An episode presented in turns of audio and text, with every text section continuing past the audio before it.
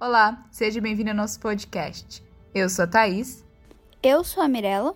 Eu sou a Ana. Eu sou a Damanile. E eu sou a Alissa. E juntas iremos falar sobre xenofobia.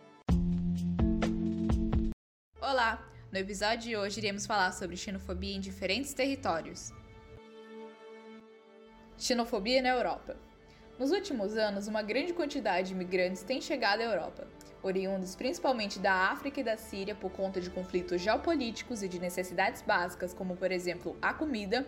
Os imigrantes tendem de entrar de maneira ilegal nas fronteiras europeias, principalmente pelo mar.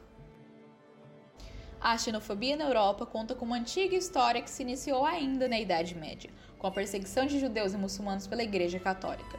O antissemitismo manteve-se por séculos, até que chegou ao seu ápice durante a Segunda Guerra Mundial, com o Holocausto nazista. Apesar de medidas para prevenir o novo Holocausto tomadas pela Organização das Nações Unidas, entre elas a promulgação da Declaração Universal dos Direitos Humanos, a xenofobia persistiu na Europa e vem intensificando-se nos últimos anos.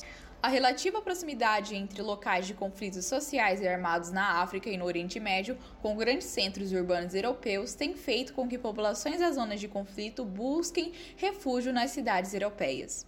A legítima migração, no entanto, tem despertado o sentimento xenofóbico de grande parte da população europeia, que, que acredita nos imigrantes a conta da violência e da crise econômica de seus países.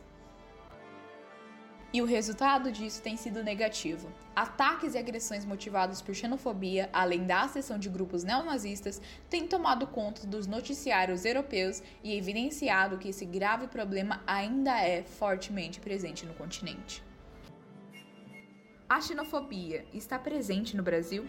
A população brasileira é bastante miscigenada, sendo a maioria da população descendente de índios, brancos europeus e africanos, tendo incluso descendentes de muçulmanos, judeus e orientais.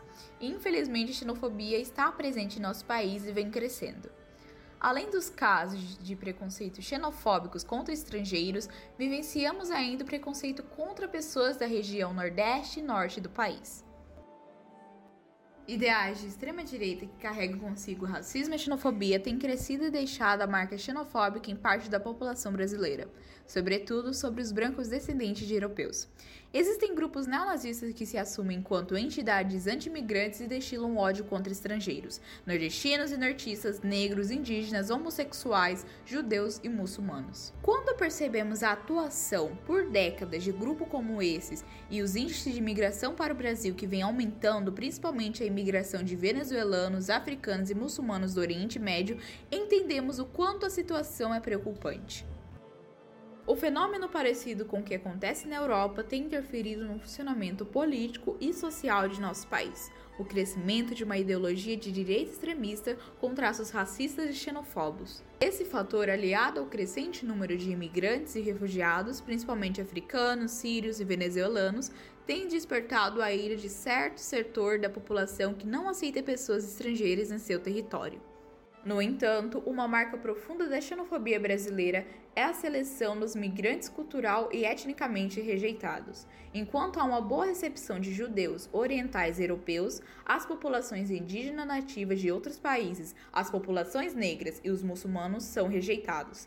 Essa marca é mais uma evidência da aliança estreita entre racismo e xenofobia. E vamos ficando por aqui. Até o próximo episódio.